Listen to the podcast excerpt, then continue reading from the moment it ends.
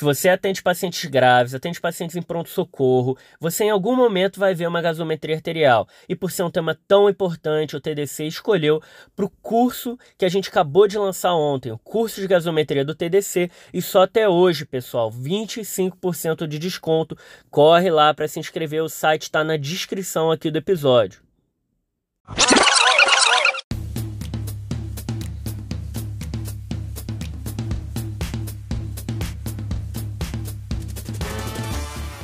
Olá, ouvintes! Começando mais um episódio do Tá de Clinicagem, seu podcast de atualização e revisão em clínica médica. Meu nome é Pedro Magno e esse é um episódio mais ou menos, é um episódio extra. Esse episódio está sendo lançado numa quarta-feira de carnaval, aonde historicamente TDC não lança episódio nessa semana. Mas para não deixar vocês sem conteúdo, a gente trouxe aqui um material que a gente lançou lá no YouTube em janeiro, que são sete melhores artigos de 2021.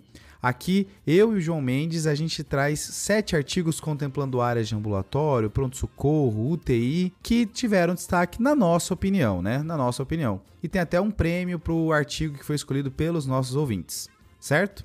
Então, se você quiser dar uma olhadinha no nosso estúdio, ver um pouquinho os nossos rostos, dá uma olhada lá no YouTube que o vídeo tá completo lá. Outra coisa, como esse é um episódio extra, não tem salve, não tem desafio, a gente vai jogar para semana que vem o desafio da semana passada. Ah, e um último aviso.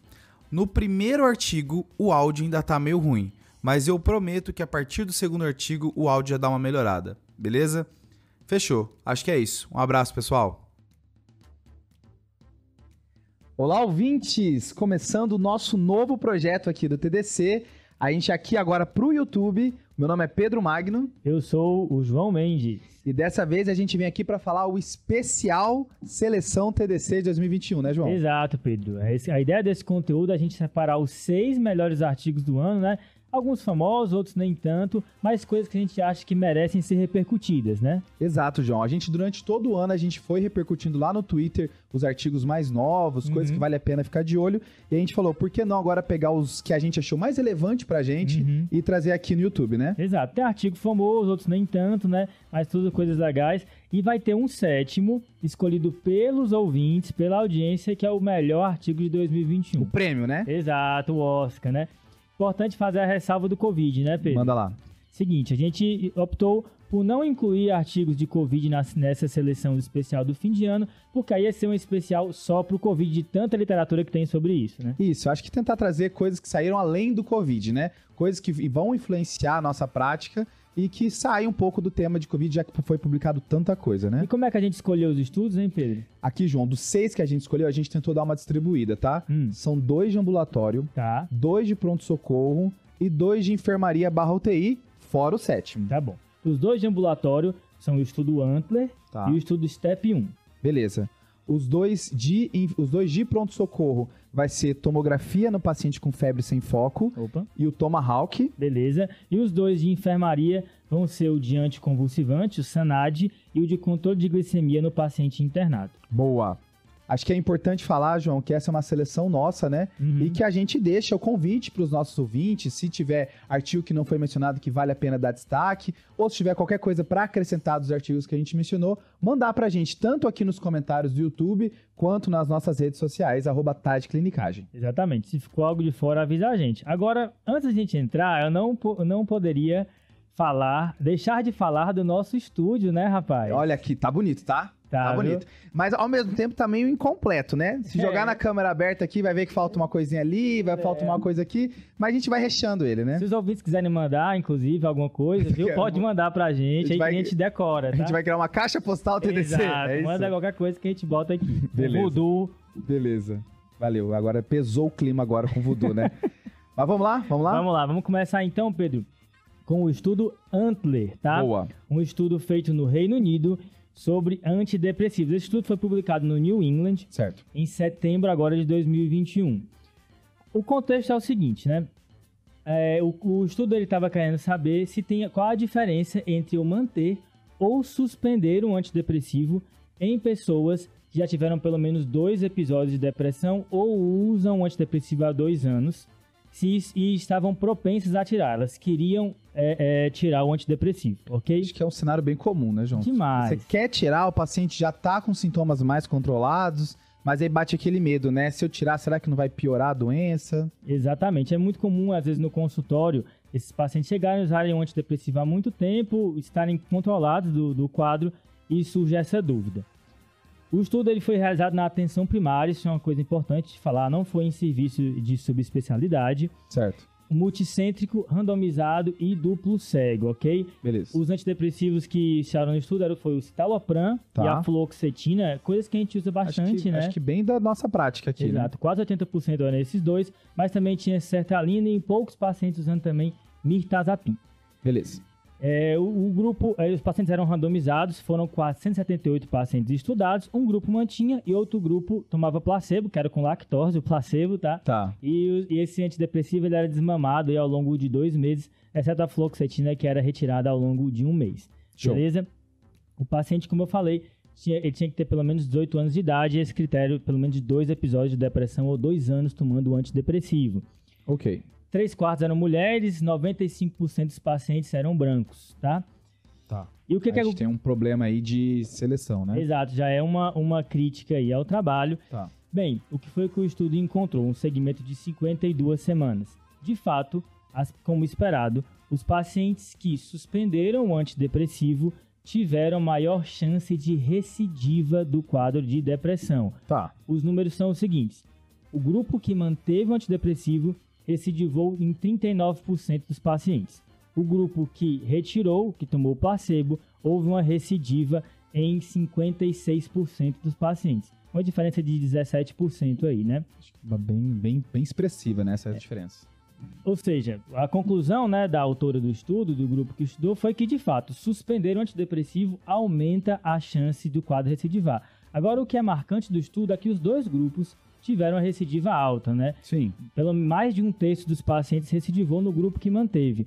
Mas eu acho que o que é interessante é que esse estudo de fato fornece para a gente informações para uma tomada de decisão mais consciente. Olha, se suspender, acho que a chance de acontecer é isso, se mantiver a chance é que você siga por esse caminho, ajuda tanto os profissionais de saúde como os pacientes a tomar uma decisão com mais consciência. Show de bola, João. Acho que um estudo que acrescenta bastante é interessante, mais de 30% usando antidepressivo e mesmo assim recidivar é um número bem, bem maior do que imaginavam. Exato. De crítica, alguns é, teve até uma correspondência publicada agora em dezembro no New England sobre esse estudo, é que pode ter acontecido alguma confusão no grupo que retirou com sintomas de retirada do antidepressivo. Tá. Existe, né? A síndrome de retirada dos antidepressivos. Certo. Então isso pode acontecer, existem análises planejadas para averiguar essa possibilidade, beleza?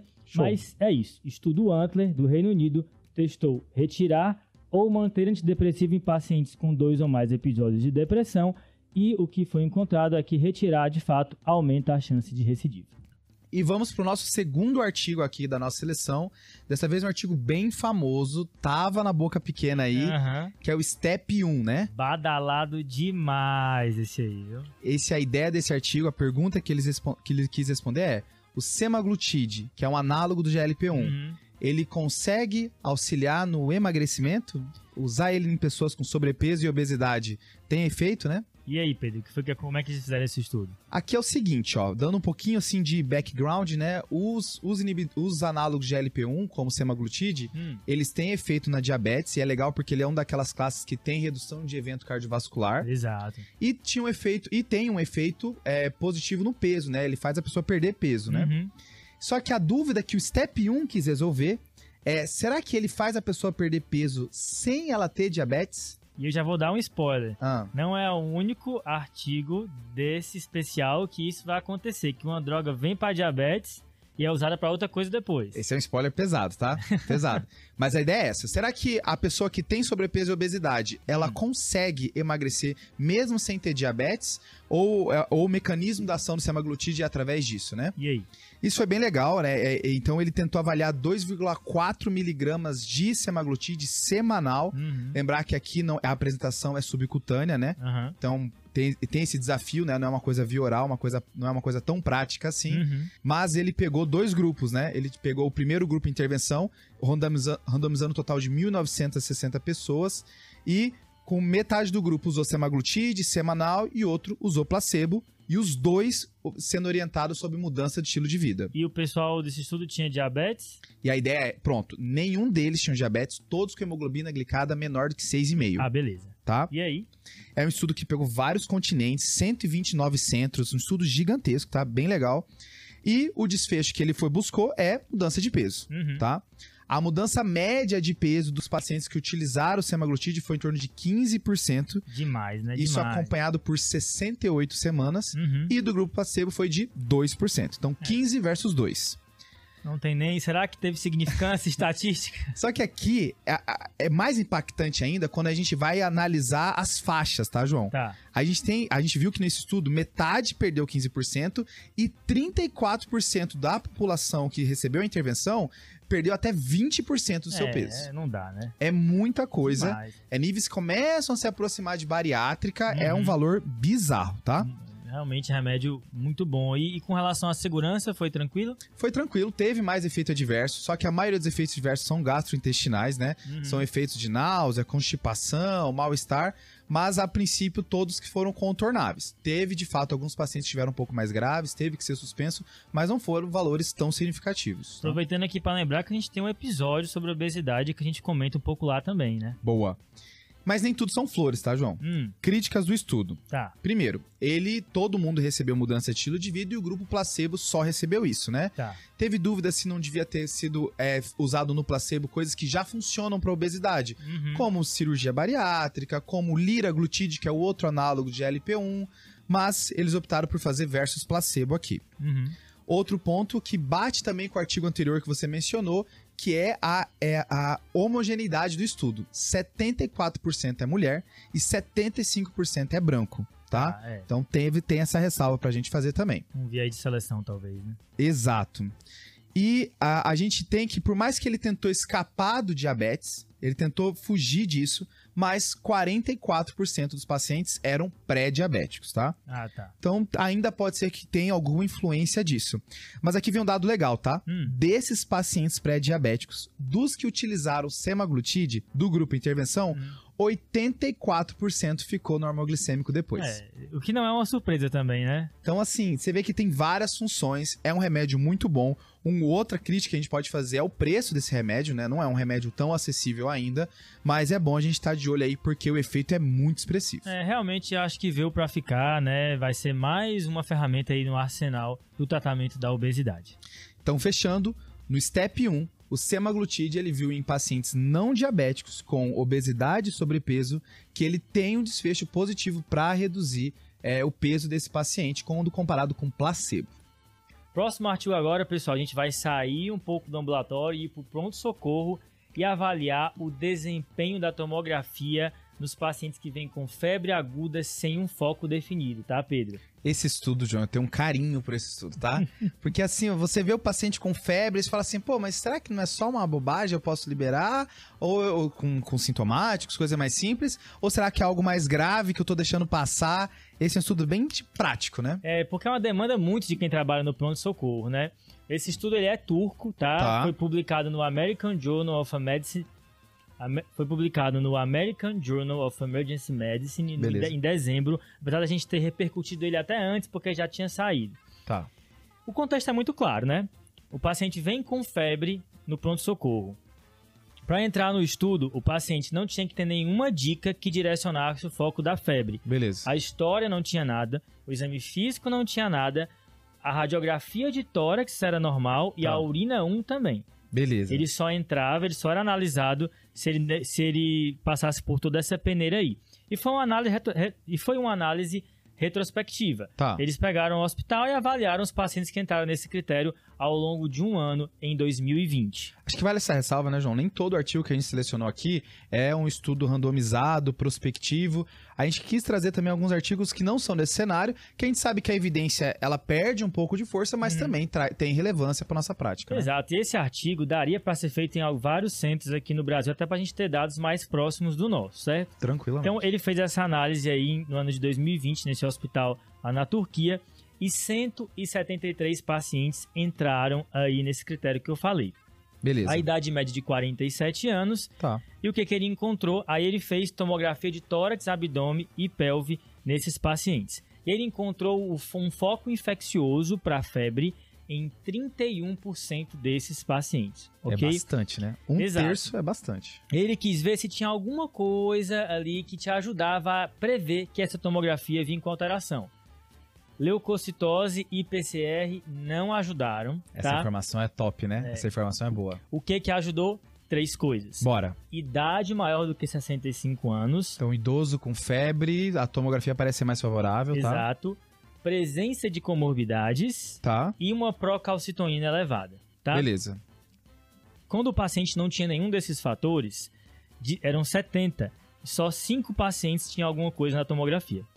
Tá. Quando o paciente tinha os três, foram 10. 9 tinham uma alteração na tomografia. Então, repassando, a gente tem a idade, comorbidade e procalcitonina. Exatamente. Uma crítica que pode ter nesse estudo, né, é que ele foi realizado em 2020, né? Já era um ano de pandemia de Covid, né? Será que não foi muito. que a gente viu muito paciente chegava com a febre, ninguém sabia, tomografava e tinha um infiltrado. Certo. Mas dos pacientes que ele encontrou alteração, praticamente metade era infecção intraabdominal e outra metade era infecção no tórax. Então foi bem balanceado aí nesses pacientes, né? Outra crítica, aí fazendo um paralelo com os estudos de febre de origem determinada, é que muitas vezes a tomografia vai ter um falso positivo. Então é importante interpretar esses achados em contexto. Não, e fora que às vezes no Brasil, né, qual é, não, a gente não sabe, eu não tenho aqui decorado qual é a taxa de dengue, por exemplo, na Turquia. Uhum. Será que aqui, no momento onde a dengue tá mais, é, tem maior número de casos, será que você não vai achar números diferentes, né? Menos tomografias alteradas, né? Exato. Então fica aí a sugestão para repetir esse estudo no Brasil. Por nos, favor. Por favor, por nos favor. PS aí. Não parece um estudo tão difícil de fazer, né? E é isso. Esse estudo de tomografia no paciente com febre aguda no pronto-socorro sem nenhum foco aparente, em 31% desses pacientes você parece encontrar o foco, um foco infeccioso para a febre, beleza? Continuando agora no cenário do pronto-socorro, a gente vai para um segundo estudo também bem famoso, rolou aí também na Boca Pequena, João, que é o Tomahawk, né? Tá só com os estudos famosos, né, tu? É, deu uma, deu uma selecionada, é... mas isso aí foi, foi, foi... Foi aleatório. Foi de aleatório, foi como aleatório. É que, como é que foi esse Tomahawk aí? Primeiro assim, Tomahawk se lembra o quê? Só, só é, tem, tem uma carne, né, um corte. Eu lembro carne. É. Mas eu falando desse estudo com as pessoas, falaram que tem um foguete. Foguete, é. Foguete Tomahawk. Mas beleza, o Tomahawk foi um estudo que avaliou se eu levar o, pa paciente na pós-parada, então o paciente tem uma parada cardíaca respiratória, volta, e se eu, se eu devo levar ele imediatamente para o cateterismo, ou se eu posso compensar ele inicialmente e depois de 24 horas, talvez eu levar ele para o cateterismo. Que isso quando tem supra, já é mais ou menos definido, né? Tem que levar logo. Agora, no cenário sem supra, que é super heterogêneo, né? A gente realmente tem essa dúvida, né, Pedro? Exato. Então, esse é um, uma ressalva importante do Tomahawk, John. Aqui foi selecionado só pessoas que não tinham supra quando retornavam da parada. Essa é uma então, dúvida muito comum. Então, aquela adrenalina, paciente voltou, faz um eletro, não tem supra. Aí você pensa, poxa, mas será que não é um infarto sem supra? E eu tô perdendo tempo, ele deveria ir pro cateterismo ou não? todos aqui que foram selecionados para esse artigo, eles, eles tinham alguma coisa que falava a favor hum. de algo coronariano, né? Não eram pacientes que tinham sofrido asfixia, outras causas óbvias de, de óbito, de parada.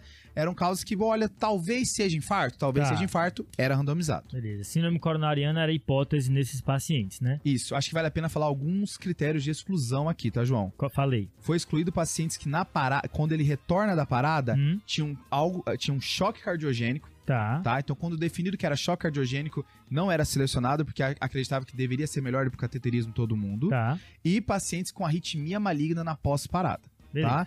Esses pacientes também era, era, era, era imaginado que eles vão se beneficiar mais do cateterismo e foram excluídos da randomização. É, beirando aí, será que é ético realmente esses pacientes participarem do estudo, né? Isso. Ainda na metodologia, é, aqui todas as paradas ocorreram fora do hospital. Então, uhum. Então, essa é uma ressalva importante: é fora do hospital, com uma média de, de tempo de parada aqui de 15 minutos, tá? Beleza. Foram quantos pacientes aí nesse estudo? Mil. Desculpa. Foram 554 pacientes, tá? Beleza.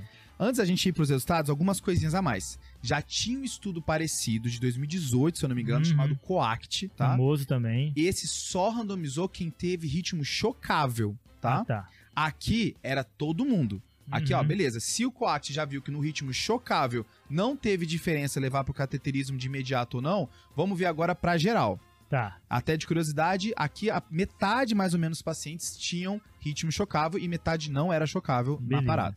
É, isso é importante, né? Expandindo essa dúvida nesse grupo de pacientes. E de metodologia, algo, algo mais é importante também? Eu acho que só vale enfatizar algumas coisas que eu achei bem interessante, porque é um cenário bem crítico, né? O paciente Uhum. voltou da parada, você quer fazer de tudo para que ele fique bem, né?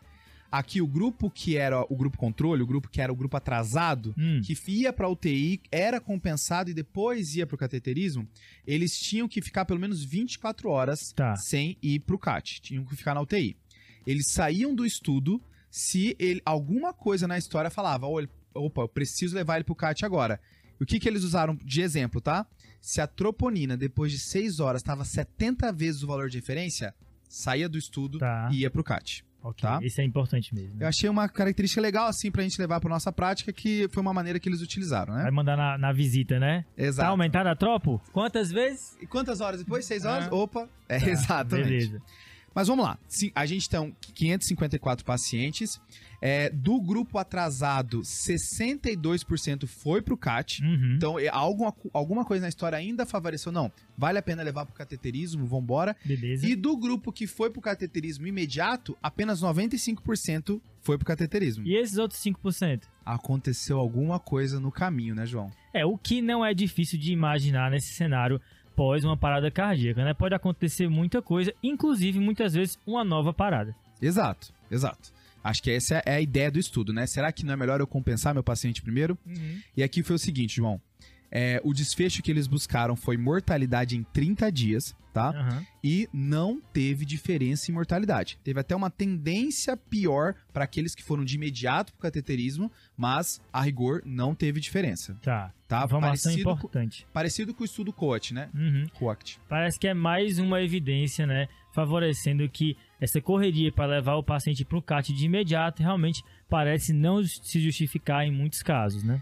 E para complementar essa informação, João, Uhum. Dos que foram pro CAT de imediato, apenas 38% teve alguma, alguma coronária mexida, tá? Tá. Então acharam de fato um culpado, uma, alguma coronária culpada pro infarto. Do grupo atrasado, que ficou Uhum. 24 horas na UTI primeiro, 43% achou um motivo. Foi meio parecido, Uhum. mas é importante a- a- a- enfatizar que mais da metade dos pacientes não tinham problema na coronária. É muito útil saber que esse cenário já foi estudado e que a gente tem uma boa evidência aí nesse contexto, né? Uma grande crítica do estudo é o desfecho, né? Porque desfecho de mortalidade é um desfecho na pós-parada, ele não é o ideal, né? Porque você não quer saber só se o paciente sobreviveu, é Uhum. como ele sobreviveu, né? O ideal seria um desfecho neurológico, como, como os pacientes se recuperaram, mas acho que é uma crítica só para deixar pontuado aqui. Beleza, até pra gente se- se atentar para isso em outros estudos que envolvem parada cardiorrespiratória, né? Exato. Então, para fechar, o estudo Tomahawk avaliou pacientes que tiveram parada fora do hospital, independente do ritmo de parada e sem supra no eletro quando eles voltaram, e não teve diferença ir direto para cateterismo ou ir para UTI ser compensado inicialmente. Boa. Pedro, agora a gente vai para neurologia, tá? Falar do estudo SANAD 2, que na verdade é um par de estudos que testou antiepilépticos, beleza? Beleza. Já tem o estudo SANAD 1, Tá. que é um estudo de 2007, que mostrou que o valproato para epilepsias generalizadas foi melhor do que a lamotrigina e do que o topiramato. E também mostrou que a lamotrigina foi melhor que a carbamazepina para epilepsias focais. Beleza. Agora é um novo desafio, é valproato versus levetiracetam na epilepsia generalizada ou não classificável, um desenho de não inferioridade. Beleza? Acho que esse- o levotirocetam, que é um remédio bem famosinho também, né? Uhum. Volta e meia as pessoas falam ele, e a sensação que eu tenho é que eu sei pouco sobre esse remédio, sabe? Eu vejo muito valproato, carbamazepina, e esse quando aparece eu fico meio ansioso. Tem alguns argumentos a favor do levetiracetam, né? Um remédio que não tem o risco da teratogenicidade do valproato, Certo. tem menos interação medicamentosa, então tem alguns motivos aí que, caso esse remédio não seja inferior ao valproato, poderia ser uma primeira escolha, né? Boa. O estudo foi realizado também no Reino Unido, Tá. como o Antler, um estudo de fase 4 multicêntrico e foram recrutados aí 520 pacientes, 260 para o levetiracetam, 260 para o valproato. A média de idade dos pacientes 13, 14 anos, idade aí de quando abre epilepsia, né? O paciente, os pacientes tinham um quadro recente de epilepsia nesse estudo.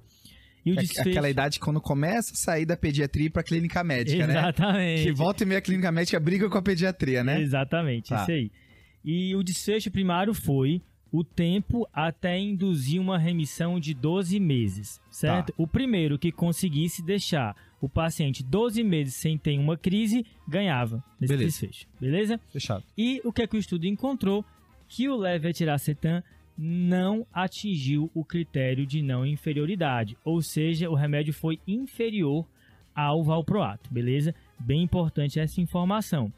Também ele foi inferior em outros desfechos, como tempo até a primeira crise convulsiva, e ele não se mostrou custo efetivo versus o valproato. Então, de fato, parece que o valproato é a droga mais efetiva para as epilepsias generalizadas. Nesse estudo também teve epilepsias não classificáveis. Acho legal essa análise do custo-benefício, né, João? Uhum. Volta e meia, às vezes, sai como um outro artigo, um artigo separado. Legal de ele já ter colocado isso, né? Exato, e é um foco muito dos estudos da, do Reino Unido, né? Porque foi um estudo feito no NHS, que é o Sistema de Saúde Pública em inglês. Achei que você ia falar um NHS, assim, sabe? Achei que você ia é, pedir. Eu, eu, não ia, eu não ia mandar um inglês aqui na primeira vez que o Terence está no vídeo. Tá bem, tá bem. Mas só também marcar que teve o, o SANAD 2 de crises focais, que foi lamotrigina versus levetiracetam, e também lamotrigina versus zonizamida, mas a lamotrigina também foi superior, ou seja, na verdade, nem o levetiracetam nem a zonizamida conseguiram mostrar uma não inferioridade, então a lamotrigina também continua sendo a escolha nesse contexto. Mas na generalizada então, João? Fica o valproato, estudo SANAD 2, o levetiracetam falhou em atingir o critério de não inferioridade versus o valproato. Boa. E dando continuidade para o nosso especial seleção TDC, Opa. a gente vai para o sexto artigo aqui, que é a avaliação de controle glicêmico no paciente internado não crítico. Qual é o método de insulina melhor para se fazer? História da vida do clínico, né? Isso. Todo, sempre, ainda mais agora no Covid, todo mundo tomando dexametasona, aí que a gente viu desglicemia mesmo, né? Exato, João. Então, quando o paciente interna, ele tá no estado não crítico, não tá na UTI, uhum. e eu, ele tem uma história de diabetes. Tá. E já usa insulina, por exemplo. Qual é o método que eu vou controlar a diabetes do meu paciente na internação? Porque tá? o paradigma, né, assim, o que corre na boca pequena é que fazer aquele esquema móvel, aquele ajuste tanto de insulina para cada tanto de glicemia não é bom. Aquela, é... aquela escadinha, né? Se, se, tal de insulina dá tal, se tal de glicemia dá tal, né? Já tá salvo no Word ali na prescrição sei, padrão da sei, enfermaria. Sei. O que fala-se, né, que as evidências mostraram até então, é que deixar esse esquema era um controle inferior para esses pacientes. Do que o basal bolos, né? Você Exato. deixar uma insulina já NPH desde o início do dia, você transicionar esse paciente para o basal bolos. E o que, que essa evidência mostrou? Aqui, João, antes de eu falar da nossa evidência, eu queria dar contextualizar, porque você bem, bem disse que é uma questão do paradigma, né? Uhum. Onde estava muito claro, você olha o material brasileiro, olha o material americano do ADA, todos eles batem, deixa o esquema basal bolos paciente internado. Uhum. Só que as referências que eles usam, eles, primeiro, eles excluíam pacientes que tinham como glicemia de entrada uma glicemia menor que 140. Tá. Então era só uma glicemia bem mais elevada, uhum. tá?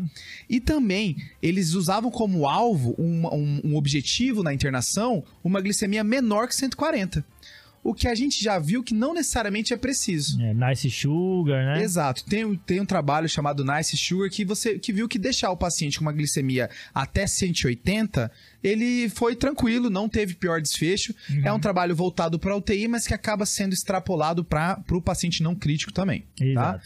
Então, como tem esses problemas, onde o principal estudo qual, no qual essas referências se baseiam para é, falar que o basal bolos é melhor do uhum. que o uhum. se necessário, sim, sim. a tabelinha, Aí eles, esse estudo, esse trabalho que foi publicado no Journal of Hospital Medicine, hum. é, ele tentou avaliar exatamente isso. Tá? Ah, esse diferente dos outros estudos que a gente citou, como por exemplo o Nice Sugar, esse não foi um ensaio clínico randomizado, né? Não, esse é mais um artigo aqui na nossa seleção que sai desse, desse espectro de estudos com maior relevância, que é o estado ensaio clínico randomizado. Aqui é um estudo observacional, tá? tá?